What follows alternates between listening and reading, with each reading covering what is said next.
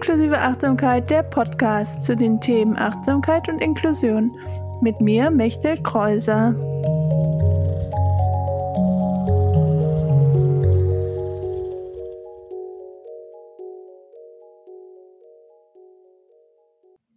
Hallo, herzlich willkommen zur zehnten Folge schon von Inklusive Achtsamkeit, der Podcast. Wow, es geht so schnell ähm, wie viele Folgen wir jetzt schon haben, wie viele spannende Interviews ich schon geführt habe für den Podcast und auch ähm, Solo-Episoden zu verschiedenen Themen. Und ich habe noch ganz viele Ideen. Und auch diesmal habe ich ein Interview. Jetzt waren zwei Interviews hintereinander. Eigentlich versuche ich es immer abzuwechseln, aber es hat sich jetzt so ergeben, dass wir jetzt mal zwei Interviews haben. Aber es ist ja auch ähm, so, wie es gerade passt. Wird es hier mal Interviews geben und mal Folgen, in denen ich alleine spreche und diesmal eben ein Interview und auch ein ganz besonderes Interview. Ich habe nämlich eine äh, Freundin von mir, die Anna Ostendorp, gefragt, weil wir beide Sozialpsychologen sind, ob sie zu ihrem Thema, in dem sie die letzten Jahre geforscht hat, der Motivationspsychologie, um, etwa einige Studien zusammenstellt, die sich auch mit dem Thema Achtsamkeit und Zielerreichung und Zielsetzung beschäftigen. Und wir sprechen auch über das Thema Achtsamkeit und Flow. Vielleicht habt ihr auch schon mal gehört, im Flow sein und im Flow-Zustand. Das ist ein bekanntes psychologisches Konzept. Und wir sprechen darüber, was ähm, Flow ist und wie Flow und Achtsamkeit zusammenhängen, aber was auch die Unterschiede zwischen Flow und Achtsamkeit sind. Und wie gesagt, das Thema Ziele, Zielerreichung, Zielsetzung wie Achtsamkeit uns dabei helfen kann, ähm, unsere Ziele zu setzen, zu erreichen und wo Achtsamkeit vielleicht auch andere ja, Sachen mit unseren Zielen macht. Ähm, und es kann manchmal bis vielleicht ein bisschen wissenschaftlich sein und wir haben versucht, auch immer wieder das ähm, dann nachzufragen und zu erklären.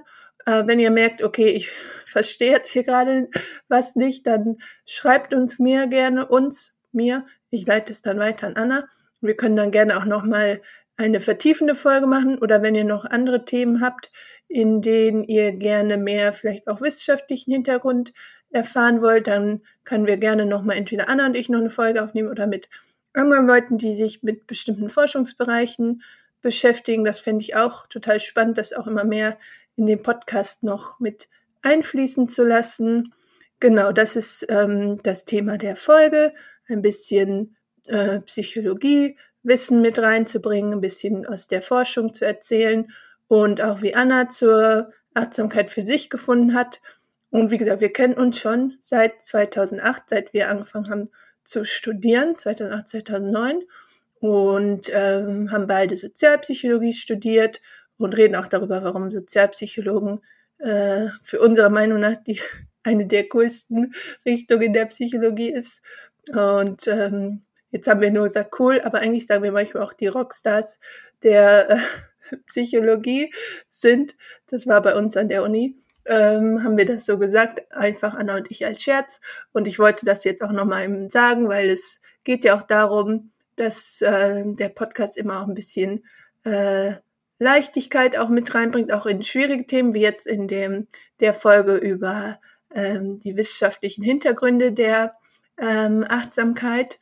Genau, ich hoffe, ihr findet diese Folge auch so spannend wie ich ähm, und wünsche euch viel Spaß mit der Folge und schreibt mir gerne an podcast.inklusiveachtsamkeit.de und wie vor jeder Folge, vor, bevor der Start von jeder Folge, sage ich auch hier nochmal, bitte bewertet gerne den Podcast auf Spotify und Apple Podcast damit es wieder mehr Leuten angezeigt wird, damit mehr Leute den Podcast finden, der für sie relevant sein könnte, diese Folge und auch andere Folge, Folgen. Teilt die Folge gerne, mit, wenn ihr denkt, das könnte auch jemand anders interessieren.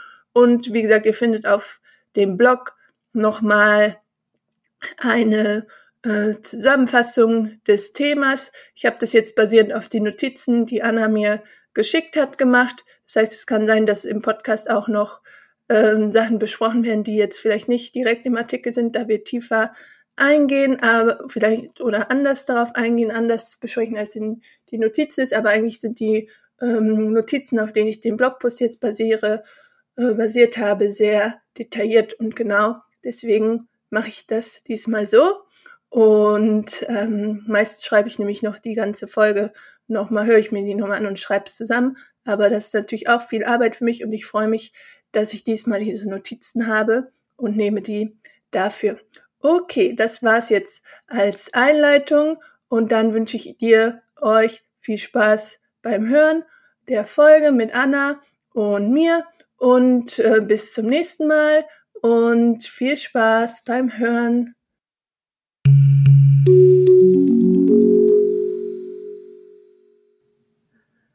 Hallo Anna, schön, dass du als Gästin in meinem Podcast bist. Ich freue mich total. Wir werden ja auch gleich noch sagen, ähm, ja, woher wir uns kennen. Und das habe ich wahrscheinlich auch in der Intro schon gesagt. Und äh, am Anfang kannst du dich gerne erstmal vorstellen. Okay, ja, hallo Mechti, ja, vielen Dank für die Einladung. Und ich freue mich total jetzt hier dabei zu sein und freue mich auch jetzt total mit dir zu quatschen. Und genau, ich kann eben kurz was zu mir sagen. Ähm, ich habe in Nimwegen in den Niederlanden Psychologie studiert, genau wie du. Und dort haben wir uns ja dann auch kennengelernt. Und ich habe dann nach dem Bachelor dort einen Forschungsmaster gemacht und war aber auch in diesem Master und auch danach war ich immer hauptsächlich in der Sozialpsychologie unterwegs, wie du ja auch. Wir haben schon drüber gesprochen, dass die Sozialpsychologen eigentlich die coolsten Psychologen sind. Genau, aber warum sagen wir das? Weil, Weil sie die Forschung die coolste ist. Es ist, die Forschung ist die coolste. Vielleicht mittlerweile hat sich das ein bisschen geändert, weil da jetzt natürlich auch das alles ein bisschen strenger geworden ist. Ähm, da gab es ja auch so ein paar Skandale und so. Aber ich würde immer noch sagen, die Forschung ist die coolste und wir sind über die sprechen wir auch gleich. Genau. Wir, genau, wir sind auch beide ja immer noch total begeistert von der Sozialpsychologie. Ähm, genau, und dann nach dem Master bin ich ähm, nach München gegangen. Da habe ich an der Technischen Uni in München am Lehrstuhl für Psychologie lange gearbeitet und, ähm, und promoviert, beziehungsweise will ich da meine Promotion noch abschließen. Ist noch nicht ganz fertig. Und kommt bald. Hoffentlich kommt das bald. Und ähm, das Forschungsgebiet da an diesem Lehrstuhl und auch bei meiner Dissertation ist Motivationspsychologie. Mhm. Genau. Das passt ja auch zu unserem Thema heute, dass wir Achtsamkeit und Motivation und Ziele auch uns anschauen. Ja, ganz genau. Also eigentlich ist es gerade diese Schnittstelle zwischen Achtsamkeit und Motivationspsychologie slash Sozialpsychologie, wo wir heute drüber reden.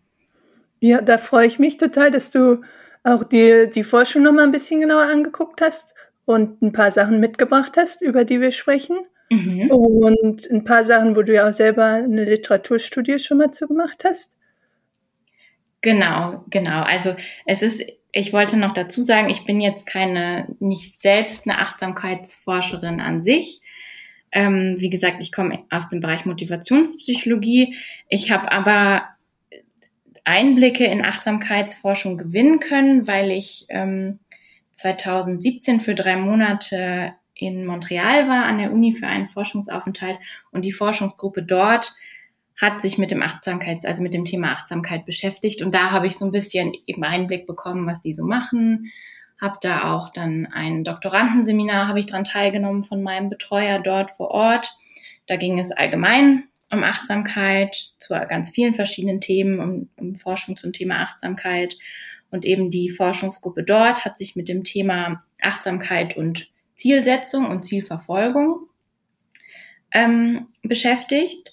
Und eben da habe ich so ein bisschen mitbekommen, was die machen und habe dann auch für meinen Betreuer dort dann noch äh, so eine Literaturrecherche gemacht und so ein kurzes, so ein kurzes Review für ihn dann intern geschrieben ähm, zum Thema Achtsamkeit und Flow-Zustand, was auch ein interessantes Thema ist, was da ganz gut zu passt, ähm, weil Achtsamkeit und Flow-Zustand auch relativ, also irgendwie scheinen die sehr ähnlich zu sein, sind beides Bewusstseinszustände, die auf den ersten Blick ähnlich scheinen, aber dann doch auf den zweiten Blick nicht ganz so ähnlich sind. Und das ist auch ein richtig spannendes Thema, wo wir heute noch drüber sprechen können. Genau, dann deswegen frage ich jetzt auch nicht direkt nach, was Flow ist, das kommt dann später. Sonst hätte ich direkt gefragt. Äh, genau, bevor wir dann in die Forschung einsteigen in die Literatur, die du mitgebracht hast, wollten wir auch nochmal darüber sprechen, wie Achtsamkeit in der Forschung definiert wird, weil für die Forschung ist ja auch immer wichtig, dass man so Konzepte hat, äh, wo, wo man nachschaut.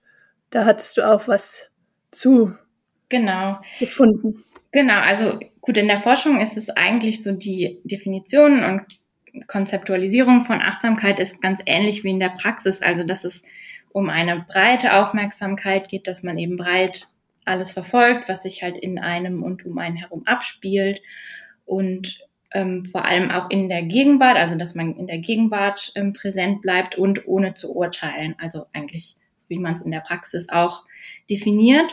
Und in der Forschung hat man dann verschiedene Methodiken, um sich dann die Effekte von Achtsamkeit anzuschauen oder um zu schauen, was Achtsamkeit so ähm, beinhaltet. Und zwar gucken die, also viele Studien nehmen dann Achtsamkeit als stabile Eigenschaft, also die schauen sich individuelle Unterschiede ähm, zwischen Personen an, wie achtsam die Personen halt sind. Das sind manche Personen sind einfach achtsamer im Alltag, von Natur aus schon, und manche sind einfach weniger achtsam. Ähm, dann gibt es Studien, die schauen sich Achtsamkeit eher so als Zustand an, also die schauen sich, wie was es da für Veränderungen innerhalb einer Person über Zeit gibt. Also wenn eine Person gerade achtsam oder gerade nicht achtsam ist, wie geht es der Person dann oder was fällt dieser Person in diesem Moment dann leichter oder schwerer? Ähm, und dann gibt es noch experimentelle Studien, die sich dann entweder so ein längerfristiges Achtsamkeitstraining, so, ein, so einen achtwöchigen MBSR-Kurs ähm, anschauen und eine Gruppe macht dann diesen Kurs und eine andere Gruppe macht dann irgendwas anderes oder macht nichts. Und dann vergleicht man diese Gruppen dann. Oder die schauen sich ähm, im Labor ähm, eine kurzfristigere Achtsamkeitsmanipulation an. Also dass zum Beispiel eine Gruppe eine 15-minütigen Bodyscan oder sowas machen muss und eine andere Gruppe macht irgendwas anderes und dann wird dann verglichen, was das für Effekte dann auf diese beiden Gruppen dann im Vergleich hat. Mhm. Genau, und dann gibt es natürlich dann die unterschiedlichsten Arten von Themengebieten, die sich da angeschaut werden, von äh, klinischen Studien bis äh, am Arbeitsplatz und in der Schule und oder in Beziehungen und was auch immer. Also alles, ich glaube, Achtsamkeit hat ganz viele Schnittstellen mit ganz vielen Themenbereichen und ist dann auch so ein richtiger Trend geworden vor einigen Jahren, dass sich ganz viele aus ganz vielen Themenbereichen sich Forschende dann angefangen haben, dieses Thema, diesem Thema Achtsamkeit sich noch zu nähern und dann irgendwie versucht haben, das ein bisschen zu integrieren und zu schauen, ob irgendwie Achtsamkeit da vielleicht noch einen Unterschied macht bei dem, was sie sowieso schon erforschen. Genau. Ja. Wie bei der Motivationsforschung, mhm. was genau. wir jetzt uns gleich angucken. Genau, da sind eben auch die Motivationspsychologen dann auch aufgesprungen, haben sich auch gedacht, hm, wie könnte denn Achtsamkeit vielleicht irgendwie Zielsetzung oder Zielverfolgung verbessern oder Selbstkontrolle. Genau. Mhm. Okay. Und du hast eben noch das Wort Manipulation gesagt. Das klingt so ein bisschen ja komisch, wenn man das nicht so kennt, weil wir mhm. kennen das so aus unserer Arbeit in, an der Uni oder so, als wir das immer das Wort gelesen hatten oder du ja aus deiner Forschung. Aber es bedeutet ja eigentlich nur, dass man kurzfristig äh, zwar sagt, die eine Gruppe macht jetzt das und die andere Gruppe macht das und dann schaut, wie sich das verändert. Das ist eigentlich ja mit Manipulation gemeint, nicht, dass man irgendwie was verändert oder äh, so diesen bisschen genau. komischen Beigeschmack, ja. den das Wort vielleicht hat, wollte ich noch mal eben dazu sagen. Ja, ja, genau. Also keine irgendwie sneaky Manipulation, sondern einfach eben die eine Gruppe macht die Meditation und die andere macht was anderes und das ist sozusagen das, was manipuliert wird, in Anführungsstrichen, und wo man dann halt dann schaut, ob das einen Unterschied macht ähm, mhm. ähm, im Verhalten danach. Aber es eben, die wissen natürlich, was sie da machen und ja. Genau. Sehr schön, sehr spannend. Ähm, genau, dann weiß ich, ob wir noch was zu der äh, Methodik sagen, aber eigentlich haben wir das ja jetzt, kommt sicher auch dann nochmal, wenn wir über die einzelnen Bereiche reden, die mhm. jeweiligen Methoden, wie das erforscht wird bei den drei Bereichen, die wir jetzt besprechen wollen. Genau. Die Zielsetzung, die Zielerreichung und äh, der Flow-Zustand. Mhm. Genau. Dann fangen wir an mit dem Ziel setzen.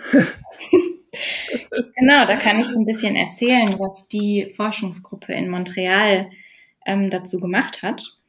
Ähm, es ist nämlich so, dass man weiß, dass Achtsamkeit die Selbstkenntnis vergrößern kann und dass man ja auch, wenn man achtsam ist oder Achtsamkeit trainiert, dass man die Aufmerksamkeit auf Gefühle und Empfindungen lenkt, die, also dass man einfach so in sich hineinhorcht. Mhm. Dann ist die Idee, dass man durch Achtsamkeit oder achtsame Personen, dass die sich autonom motivierte Ziele setzen. Das bedeutet, dass sie sich Ziele setzen, die ähm, eher mit ihren Werten und ihren Interessen äh, einhergehen oder denen entsprechen, statt dass sie irgendwie Ziele setzen, die Erwartungen anderer oder sowas entsprechen. Also einfach Ziele, die besser zu ihnen selbst passen.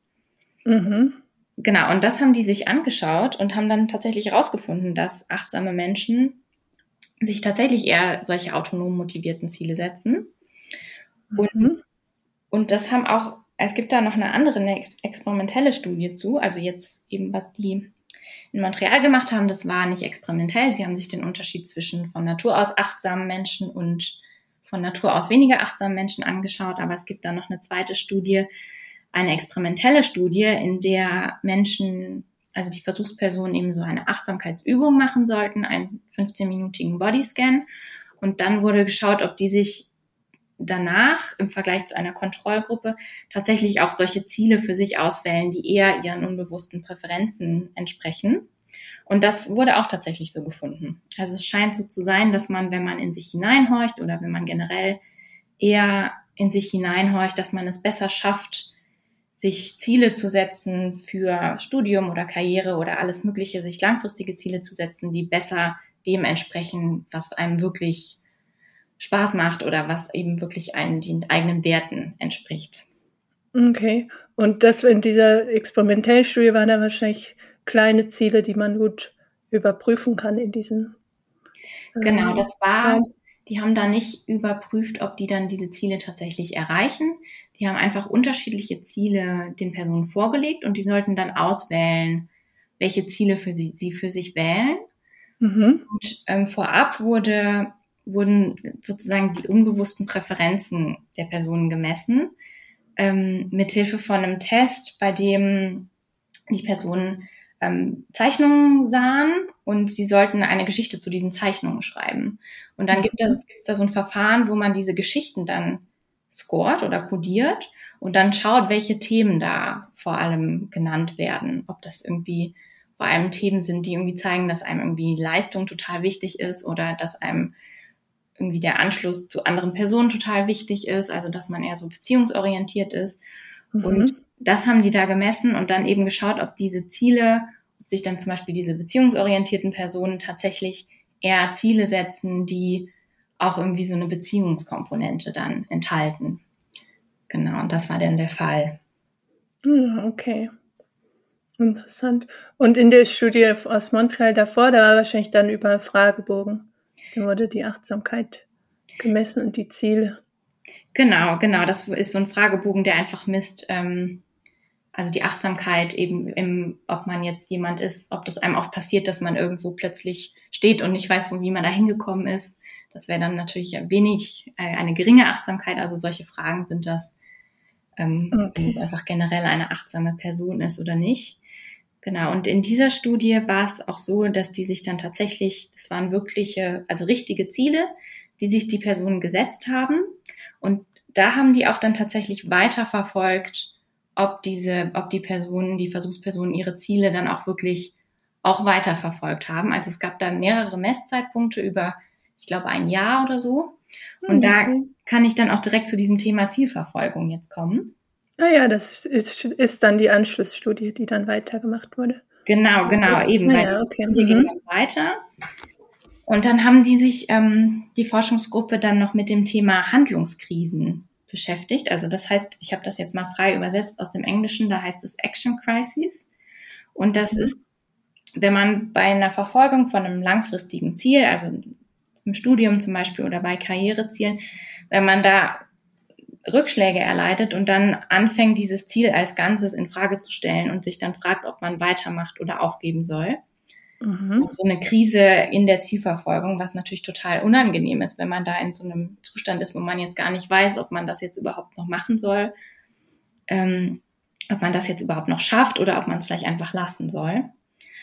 Und die haben sich dann angeschaut, ob achtsame Menschen, die sich ja ähm, sowieso schon eher besser passende Ziele setzen, ob die dann vielleicht auch zu einem späteren Zeitpunkt weniger diese Handlungskrisen erleben mit ihren Zielen.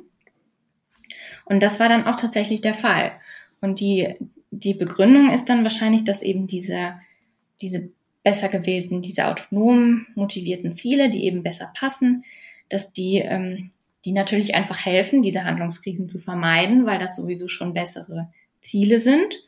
Und dass auch, wenn man eben Rückschläge erleidet, dass es einem auch besser gelingt, ähm, damit dann umzugehen. Also dass man besser irgendwie seine Emotionen regulieren kann, dass man sich weniger selbst dafür verurteilt und die Schuld gibt und dass man es eher schafft, die positiven Seiten vielleicht an den Rückschlägen zu sehen und sowas. Also einfach besseres Umgehen mit Rückschlägen. Und das mhm. hat dazu geführt, dass, dass sie weniger unter diesen Handlungskrisen dann eventuell später leiden. Naja, oder vielleicht auch dann nochmal das Ziel anpassen und erst vielleicht ein kleineres Ziel wählen oder andere nochmal gucken. Genau, genau.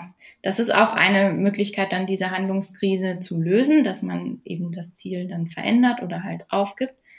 Ähm, genau, aber wenn es natürlich von vornherein weniger zu diesen Krisen kommt, dass man sich dann so total hinterfragt, ist es natürlich dann umso besser. Das stimmt. Und ähm, wir hatten ja, das war ja das mit den Menschen, die von vielleicht Natur aus oder so an die Anlage haben, weniger oder mehr achtsam zu sein. Aber natürlich kann man auch, wenn man sagt, man meditiert regelmäßig oder macht so einen MBSR-Kurs, sicher auch nochmal was daran, er jetzt sage ich nicht, dass damit dann alles besser wird, aber dass man diese Fähigkeit vielleicht auch erlernen kann, dass selbst wenn man vielleicht das Gefühl hat, von nicht so achtsam zu sein wie andere Menschen, dass es vielleicht auch Möglichkeiten gibt, für sich selber noch über andere Wege das sich nochmal so anzuschauen. Ja, total. Also das wäre dann jetzt quasi eine Folgestudie aus der, dass man das sich nochmal anschauen könnte, wie das ist ähm, nach so einem achtwöchigen Kurs oder so. Aber allgemein mit diesem Achtsamkeit als stabile Eigenschaft, das wird natürlich auch beeinflusst. Wenn man jetzt eine ganz langfristige Achtsamkeitspraxis hat, dann beeinflusst das natürlich das. Das ist, glaube ich, nur in der Forschung, so in dieser Methodik, dass man oft da so unterscheidet, dass man dann einfach Menschen nimmt, die noch nie vorher irgendwie was mit Achtsamkeit zu tun hatten und dann einfach misst, wie, wie Achtsamkeit die von wie achtsam die von Natur aus sind, mhm. dann eben vergleicht. Aber natürlich ist es so, dass eben, wenn man jetzt seit Jahren Achtsamkeitspraxis hat oder auch schon dieser achtwöchige Kurs, dass das dann auch sich natürlich als Gewohnheit dann etabliert und dass man dann auch einfach ein achtsamer Men achtsamerer Mensch wird. Mhm. Ja, sehr gut. Genau, ja, ich weiß nicht, ob ich noch was dazu fragen wollte, aber ich glaube, das ähm, war es, wo ich jetzt erstmal Nachfragen hatte. Vielleicht kommen auch noch, während die Hörer das hören, auch noch Fragen. Dann könnt ihr uns die auch noch senden.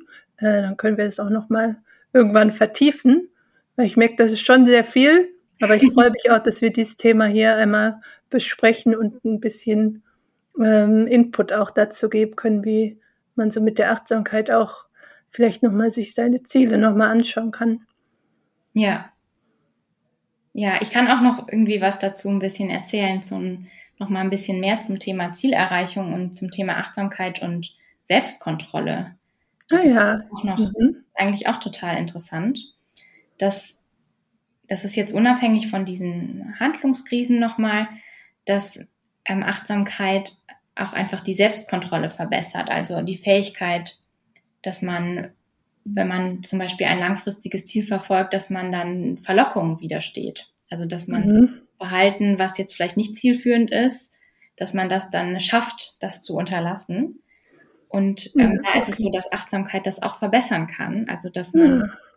dass ähm, achtsame Menschen bessere Selbstkontrolle oft haben und dass auch tatsächlich Achtsamkeitstraining ähm, die Selbstkontrolle erhöhen kann. Ähm, da gibt es dann Studien bei Menschen mit Suchtproblemen, also zum Beispiel bei Rauchern oder auch äh, Studien zu Essverhalten, die das zeigen, dass sich Menschen dann zum Beispiel gesünder ernähren. Und es ist aber so ein bisschen gemischt da, die Forschung. Es gibt nämlich auch eine Tagebuchstudie, in der ähm, die Schwankungen von Achtsamkeit über eine Woche hinweg untersucht wurden, also dieses Achtsamkeit als Zustand. Mhm. Da war es so, dass in den Momenten, in denen die Personen achtsamer waren, dass sie Verlockungen eher weniger widerstanden haben, also dass sie denen eher nachgegeben haben und eher weniger Selbstkontrolle aufgebracht haben, aber auch trotzdem zufriedener waren und sich weniger schuldig, also sie haben sich, wenn sie diesen Verlockungen nachgegangen sind, haben sie sich weniger schuldig und ähm, weniger schuldig gefühlt und haben das auch weniger bereut, dass sie dieser, nach, dieser Verlockung nachgegeben haben.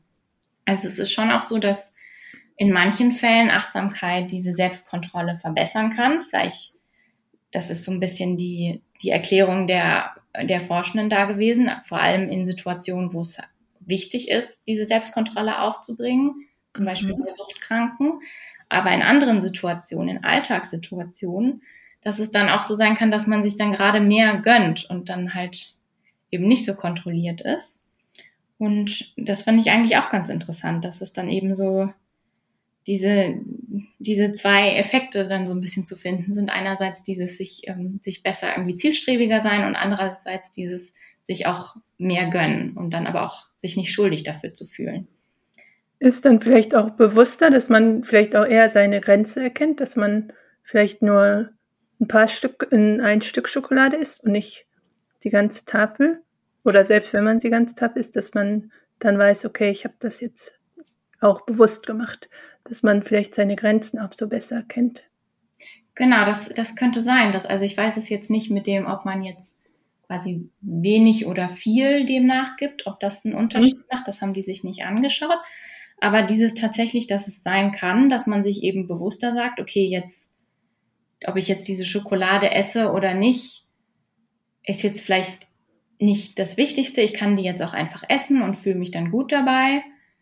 Und bei anderen Sachen, die jetzt vielleicht aber wirklich wichtig sind, dass man sich da zusammenreißt oder je nachdem, was für einen selbst eben auch wichtig ist, dass es sein kann, dass man da dann es eben schafft, sich dann besser zusammenzureißen.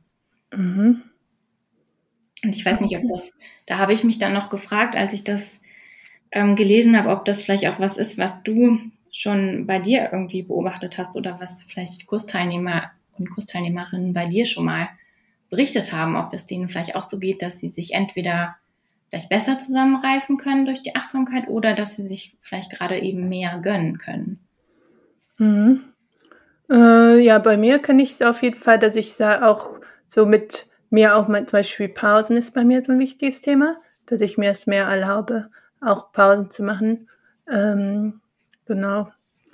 Ähm, was mir vorher schwieriger gefallen, schwerer gefallen ist, weil mhm. ich dann gerne noch, ach, das könnte ich noch machen und das kann ich noch machen. Ähm, ja. Genau, und mich dann auch weniger schuldig dafür fühlen, wenn ich vielleicht mitten am Tag meine Pause machen muss. So wie eben bevor unser Podcast-Interview habe ich mich auch nochmal hingelegt. Mhm. genau. Und du, wie ist es bei dir mit deiner? Ja, also ich, Erfahrung? ich habe da auch nochmal dann drüber nachgedacht und ich glaube, bei mir ist es auch so, dass ich es, ähm, bei mir ist es so, dass ich das total unangenehm finde, wenn ich irgendwie was aufschiebe oder irgendwie was prokrastiniere oder mich nicht aktiv für irgendeine Tätigkeit entscheide, sondern irgendwie einfach nur so rumgammle ohne ohne Ziel sozusagen. Also mhm. ich nicht entscheiden kann, welchen Film ich sehen will oder und dann mache ich dann meistens gar nichts, irgendwie sowas. Und dass ich es viel angenehmer finde, wenn ich irgendwie entweder ich bin produktiv und ich mache irgendwie was Cooles oder ich entscheide mich aktiv dafür, dass ich mich jetzt ausruhe oder schlafe und das ist dieses aktive Entscheiden, dass es, dass es mir dann irgendwie viel besser geht, wenn ich mich dann aktiv dafür entschieden habe, was zu machen. Und da habe ich echt gedacht, dass es, dass das ein Thema ist, wo dann Achtsamkeit äh, mir dann auch tatsächlich gut helfen könnte. Mhm. besser schaffe. Weil manchmal klappt das nämlich gut, aber manchmal fällt mir das auch total schwer und dann gammel ich irgendwie nur rum und mache nichts Richtiges und kriege mich nicht aufgerafft, aber genieße das halt auch nicht in dem Moment, sondern fühle mich schuldig in dem Moment. Und ich glaube, mhm. Achtsamkeit da helfen könnte, dann entweder sich aufzuraffen oder sich einfach auszuruhen und das dann auch zu genießen. Ja. Ja, nee, das kenne ich auf jeden Fall auch von mir. Und was dann hilft, ist, wenn man in dem Moment, wo man das gemerkt, dann vielleicht nochmal zu sagen, ah, jetzt, dann ist es in Ordnung, dass ich jetzt hier gerade nur rumliege, dann braucht mein Körper das jetzt und ich brauche das jetzt. Und dann kann man ja ab dem Moment das vielleicht auch für sich annehmen und akzeptieren, wenn man das achtsam bemerkt, diesen, mhm. wenn man diesen Moment hat.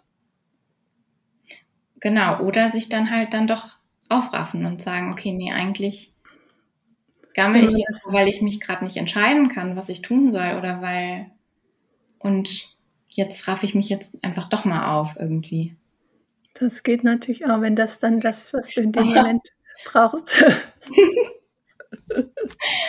ja, das bräuchte ich öfter mal. ja, das Wissen darüber haben und es dann zu machen, ist das andere. Das ist wahr. Das eine und das andere. Aber vielleicht hilft es uns jetzt auch, wenn wir nochmal heute darüber geredet haben, dann auch in den nächsten Wochen nochmal bei uns beiden da mehr nachzugucken. Ich glaube auch. Ja. Ich ich glaube total. Jetzt, ich habe mich ja jetzt in den letzten Tagen noch mal so ein bisschen damit beschäftigt und ich glaube auch, dass es mir jetzt noch mal echt geholfen hat, da noch mal so ein bisschen zu reflektieren. Ja, sehr schön. Das freut mich natürlich.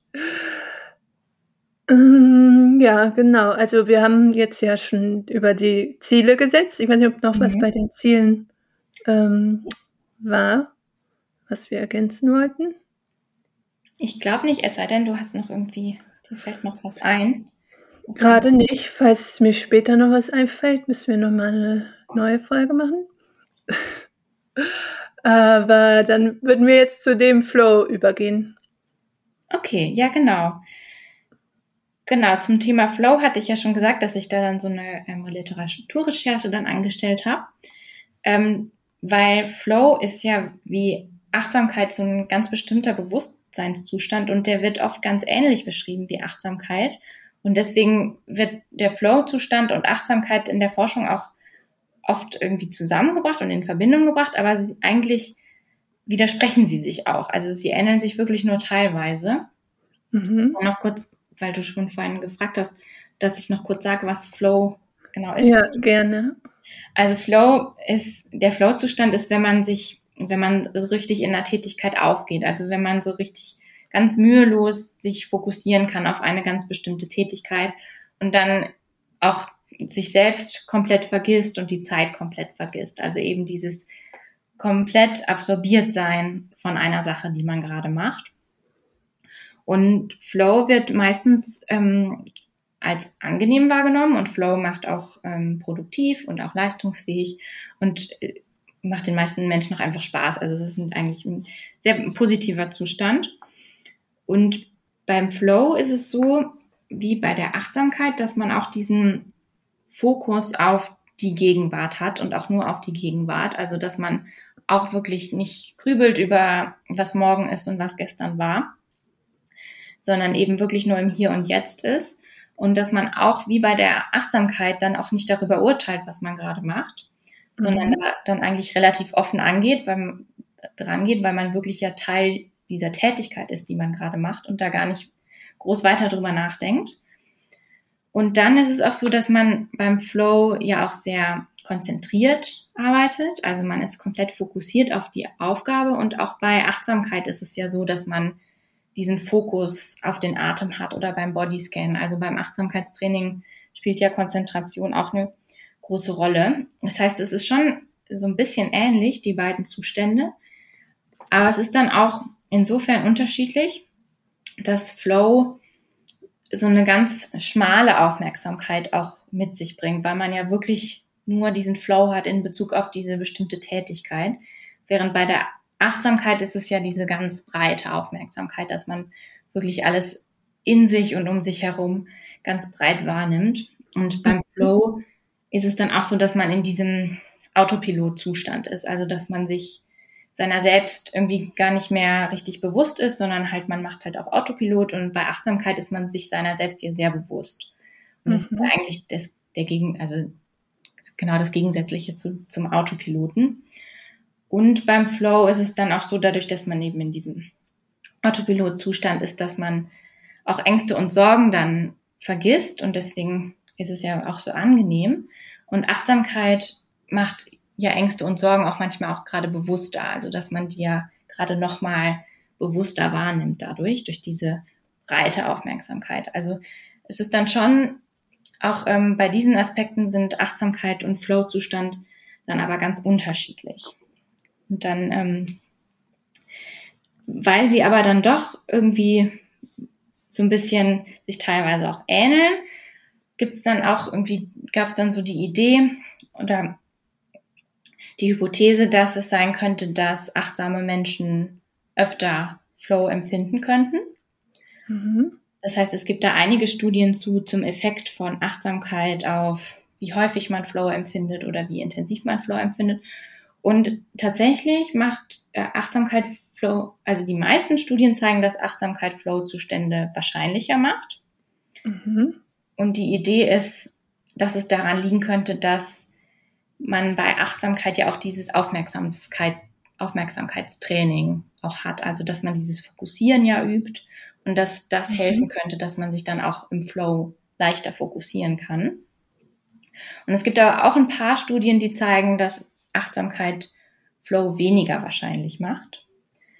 Und es, es könnte aber auch sein, und das ist jetzt nur eine Hypothese von mir, die ist noch nicht erforscht, aber es ist auch möglich, dass, ähm, dass die Achtsamkeitspraxis einen flexibler machen könnte. Also dass man es besser schafft, sich in einen Flow-Zustand zu begeben, wenn das zum Beispiel hilfreich ist, wenn man nicht abgelenkt werden will, also wenn es hilfreich ist für die Tätigkeit, die man ausführt, aber dass es, man es auch schaffen kann, dass man achtsam bleibt, wenn das jetzt gerade das Hilfreiche ist. Also wenn man quasi diese breite Aufmerksamkeit braucht und aufmerksam sein muss, was um einen rum passiert und sowas. Also dass man da vielleicht diese Flexibilität schafft und eben okay. bewusst, mhm. das vielleicht äh, steuern kann, ob man sich eher in diesen Flow fallen lässt oder, oder eher achtsam bleibt. Also insgesamt finde ich es einfach spannend, dass dieses, ähm, dass es jetzt nicht so ist, dass die Abwesenheit von Achtsamkeit an sich was Schlechtes wäre. Also dass es einfach auch Vorteile haben kann, in den Flow zu fallen, aber dann ist es dann natürlich cool ist, wenn man das so ein bisschen steuern könnte. Okay, aber da gibt es noch keine Forschung zu. Oder das nur im Anfang? Nee, nee, nee, da gibt es, also okay. da ist mir das zumindest nicht bewusst, ähm, dass es da was zu gibt, zu diesem, dass man sich selber, dass man da flexibler ist mit der, wenn man achtsam okay. ist. Mhm. Naja. Interessant. Ich überlege, ob ich noch was dazu nachfragen soll, aber eigentlich fand ich das so für mich als Erklärung auch alles recht äh, logisch und verständlich erklärt. Und wenn da noch Nachfragen kommen, können wir da ja nochmal drauf eingehen. Ähm, Gerne. genau. Ähm, ja, ich weiß nicht, ob du, wir hatten hier noch was, dieses Mindful Mindlessness. Mhm. War das das, was wir jetzt schon im Flow besprochen haben, oder haben wir noch was, genau, noch was dazu sagen? Das genau, das wäre ein Beispiel für so. Ich habe es eben in meiner Vorbereitung ähm, Mindful Mindlessness genannt. Das ist jetzt nicht mein Begriff, aber ähm, genau, also eben dieses Flow wäre ein Beispiel dafür.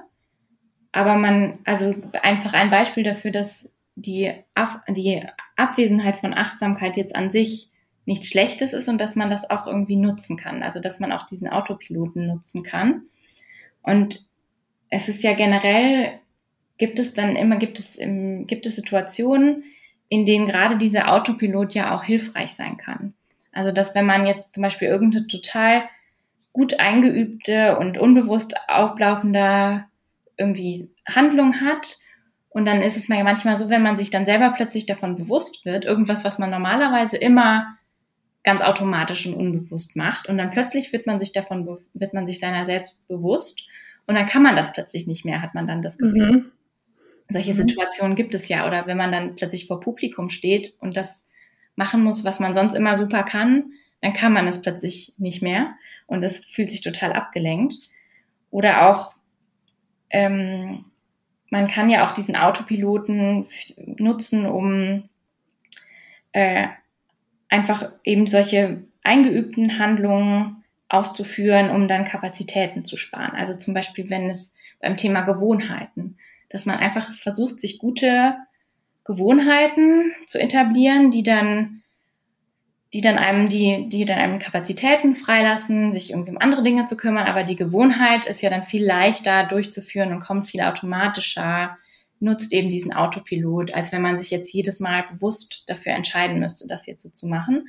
Und das ist auch so eine Form von äh, eben, es wurde in einem Paper, was ich gelesen habe, ähm, haben die das eben so genannt, Mindful Mindlessness.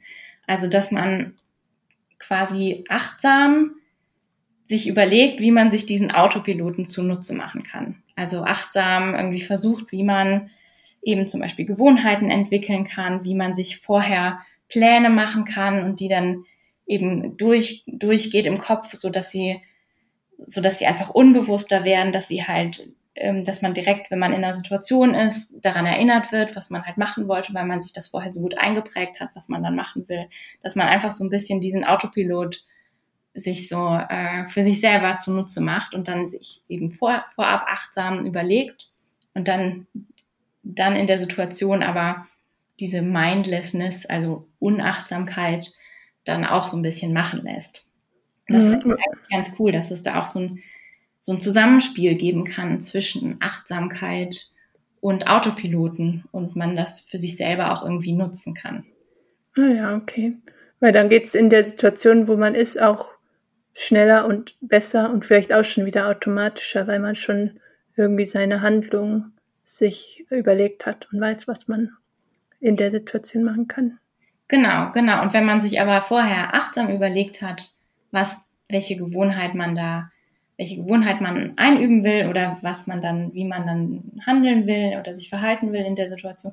Wenn man sich das dann irgendwie schafft, sich das vorher achtsam zu überlegen, dann ist es, weiß man ja auch, dass es dann quasi die gute Wahl ist. Mhm. Naja, das klingt auf jeden Fall äh, so, als ob ich das auch schon mal in meiner eigenen, äh, ja, im Leben irgendwie ge gemerkt habe, als ob ich mir das da was drunter vorstellen kann.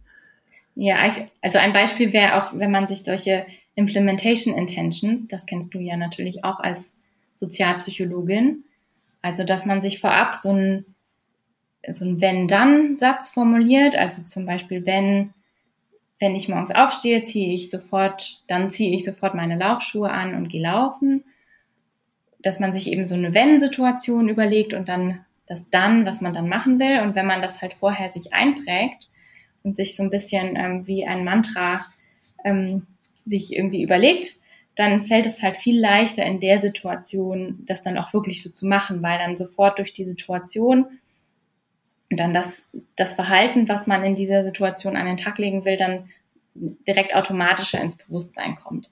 Also das wäre dann so ein Beispiel, wie man sich achtsam den Autopiloten zu Nutzen machen kann. Mhm.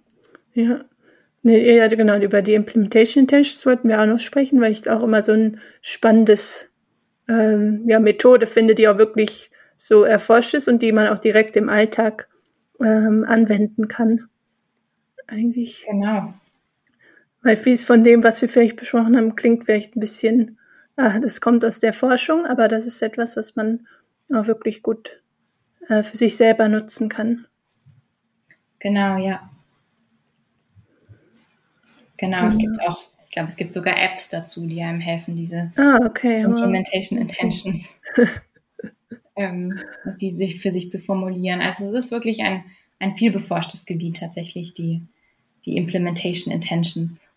Ja, ich, mir fällt auch gerade keine gute deutsche Übersetzung dafür ein, wenn, wir, wenn mir das während des äh, Schreiben dieses Artikels dazu nochmal was findet, dann schreibe ich es auch, aber sonst würde ich es auch erstmal so stehen lassen als mhm. ähm, Implementation Intention. Ja, Durchführungsintention oder irgendwie sowas. Aber ich weiß nicht, wie man das sonst bezeichnet. Ja. Gut, ähm, hast du sonst noch was zu einem der Themen, was du gerne noch ergänzen möchtest?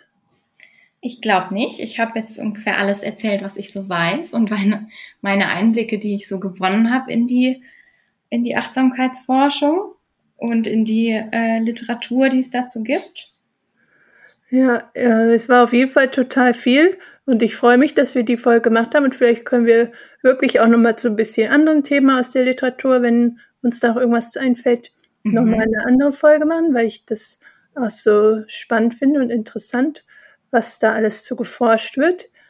Und ähm, ich weiß nicht, eigentlich wollte ich am Anfang, glaube ich, noch fragen, was deine eigene Achtsamkeitspraxis ist und Selbstfürsorgepraxis, aber ich glaube, das habe ich ganz vergessen. Deswegen würde ich das jetzt zum Schluss, bevor wir dann abschließen, mhm. noch mal fragen. Als Abschluss noch? Genau. Ja, ähm, genau, also meine eigene Achtsamkeitspraxis. Ähm, also bei mir ist es so, ich habe dann nach, inspiriert von den Befunden da aus der Forschung, habe ich dann ähm, 2018 einen MBSR-Kurs gemacht, diesen achtwöchigen Kurs, den du ja auch gibst. Und, ähm, und mir hat es total Spaß gemacht. Ich habe mich da jede Woche total drauf gefreut. Das weiß ich noch. Ich fand es auch richtig entspannend. Ich weiß aber noch, dass es mir damals schon und auch heute noch immer total schwer gefallen ist, diese Achtsamkeit in den Alltag auch reinzubringen, weil ich glaube, ich eher, wir haben ja über achtsame und weniger achtsame Menschen gesprochen und ich glaube, ich, ich bin eher von Natur aus weniger achtsam. Also mir passiert es total oft, dass ich plötzlich irgendwo stehe und gar nicht mehr genau weiß, wie ich da jetzt eigentlich hingekommen bin. Und eben mir hat, ist es immer schwer gefallen, diese Achtsamkeit in den Alltag zu integrieren. Ich bin dann oft so ein bisschen in meiner eigenen Welt.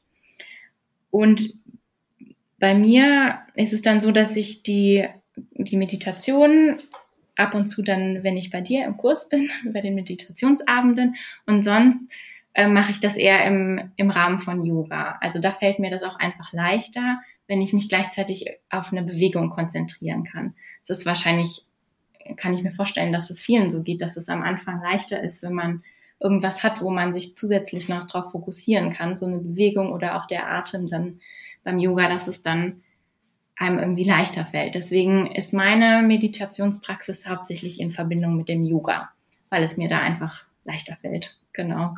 Ah ja, okay. Schön, aber das ist ja auch, deswegen ist ja auch ein Teil vom MBSR-Kurs zum Beispiel auch Yoga, um auch diese Möglichkeit der Bewegung genau. zu geben, wenn das etwas ist, wie für dich Achtsamkeit leichter ist. Genau, aber jetzt eben wie gesagt in Vorbereitung für heute habe ich dann nochmal gedacht, es wäre wirklich, glaube ich, was, was mir auch gut helfen könnte, vor allem das, was ich beschrieben habe, dass ich oft eben so in diesem, in diesem Modus bin, dass ich mich nicht richtig aktiv für irgendeine Tätigkeit entscheide und dass es mir, glaube ich, da tatsächlich helfen könnte, wenn ich das nochmal mehr übe und auch im Alltag nochmal mehr übe, ähm, achtsam zu sein. Also das war jetzt wirklich meine Erkenntnis nochmal außer von heute und von den letzten Tagen. Ah ja, okay, da bin ich gespannt, was du mir dann erzählst, wie es klappt, den, den Alltag bringen. Ja. Gut, dann ähm, sind wir auch schon am Ende der äh, Folge und des Interviews und des Gesprächs. Vielen Dank, dass du ähm, ja erstmal auch die Literatur nochmal gelesen hast für uns und äh, dass du es schön zusammengefasst hast und äh, dass du hier zu Gast warst in meinem Podcast. Und dann ähm, können wir, ja, können die Zuhörerinnen uns gerne kontaktieren. Also ihr können gerne mir schreiben, weil äh, du bist ja nicht so auf Social Media oder so, da das hm. ja eigentlich nicht dein äh, Job ist. über Achtsamkeit mhm. zu sprechen. Aber wenn ihr äh, was habt, dann könnt ihr mir gerne schreiben. Und ähm, genau, dann gebe ich das alles weiter. Cool. Ja, total gern. Es hat mir super viel Spaß gemacht. Ich hoffe, es war jetzt nicht zu viel und zu überwältigend. Aber ich fand es jetzt auf jeden Fall richtig cool, mit dir nochmal zu quatschen. Und genau, wenn noch irgendwelche Fragen oder Anmerkungen kommen, dann höre ich es von dir und dann freue ich mich da auch drüber. Sehr schön. Dann nochmal vielen Dank und einen schönen Tag noch. Tschüss. Ciao.